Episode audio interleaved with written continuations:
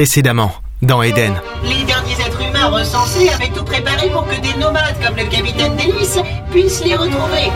Trois pièces métalliques, un puzzle qui, recomposé, projetterait une carte holographique donnant la position exacte de cette planète. Une gigantesque station spatiale en orbite autour d'une grosse lune parsemée de cratères. Point zéro Qu'est-ce qu'on vient faire ici Recherchez l'une des trois parties de la carte, ma belle. C'est drôle quand on y pense, de se retrouver dans un bar à bord d'une station spatiale à des milliers d'années-lumière de la Terre.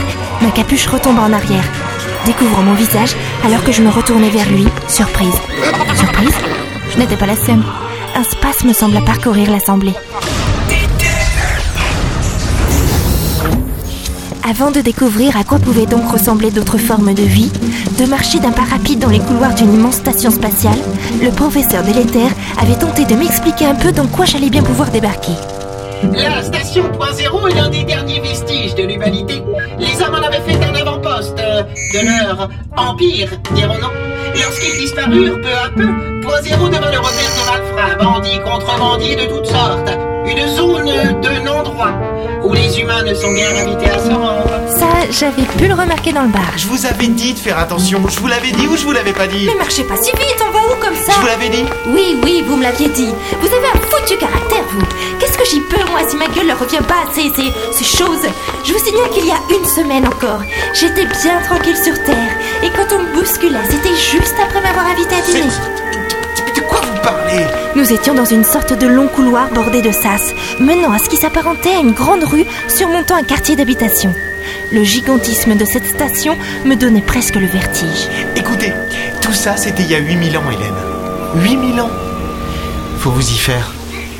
Je suis désolé. Quel tact, merci. Désormais, le monde n'a plus rien à voir avec celui que vous connaissiez. La Terre n'existe plus. Et les quelques humains qui survivent sont soit cachés sur une planète dont personne ne connaît l'exacte localisation, soit morts. Alors par pitié, laissez votre capuche sur votre tête et faites-vous la plus discrète possible. Hé, attendez-moi Discrète, discrète, vous en avez de bonnes, vous Merci, c'est naturel, aucune prothèse. Mettez-vous à ma place. Franchement, j'ai toujours l'impression que je vais me réveiller d'un instant à l'autre. Et. Mais arrêtez-vous quand je vous parle Il s'est arrêté, l'air passablement énervé, jetant un rapide coup d'œil vers le groupe d'extraterrestres qui passait tranquillement à côté de nous, comme pour s'assurer qu'ils ne nous prêtent aucune attention particulière. J'allais vraiment avoir du mal à m'habituer à cette atmosphère paranoïaque. Si tant est que tout ça était réel.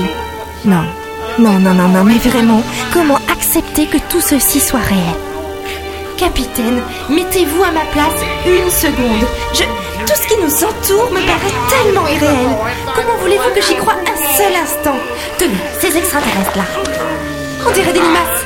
Vous vous rendez compte? Dans une station spatiale qui ressemble à une immense ville, il y a des limaces intelligentes. Vous croyez pas Ça que... fait une seconde. Pardon? Je me suis mis à votre place pendant une seconde.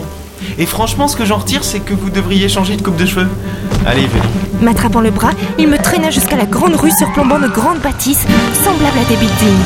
Une immense verrière entourait le tout, comme un œuf, séparant l'air quelque peu vicié du vide de l'espace. Ici et là, d'étranges véhicules volants passaient à une vitesse folle, manquant de se percuter. Ou alors, ce n'était qu'une impression. J'en avais presque le souffle coupé. Des êtres étranges, allant de l'humanoïde à peau rouge à la boule de poil, se dandinant sur trois énormes pieds. Point Zéro était habité par des races d'une incroyable diversité. Jess, fais chauffer le bel bête, on arrive. Dis au prof qu'on a la première partie de la carte. L'échange s'est passé Tout en marchant, il m'a jeté un rapide coup d'œil. sans trop de problèmes. Nous sommes arrivés en face d'un grand sas circulaire, la porte d'un ascenseur visiblement.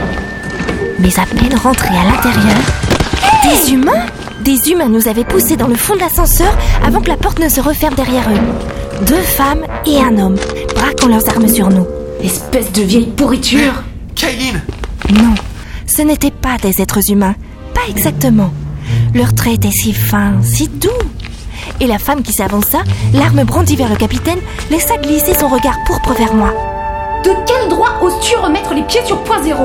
Du droit que je pensais pas du tout te revoir là C'est quoi ça mais, mais- mais je suis Essaie content pas de... m'embrouiller avec tes explications hasardeuses, Délice. Je sais pas ce qui me retient de t'abattre sur le champ. Ton énorme sens moral peut-être? Ou simplement le fait qu'on ne soit pas dans un champ? N'en rajoutez pas Hélène. É- Écoute Kaylin, on, on partait juste. C'était quoi votre petit numéro au bar du quartier sud? Tu cherches vraiment à ce que ta race disparaisse? T'es juste inconscient ou totalement débile?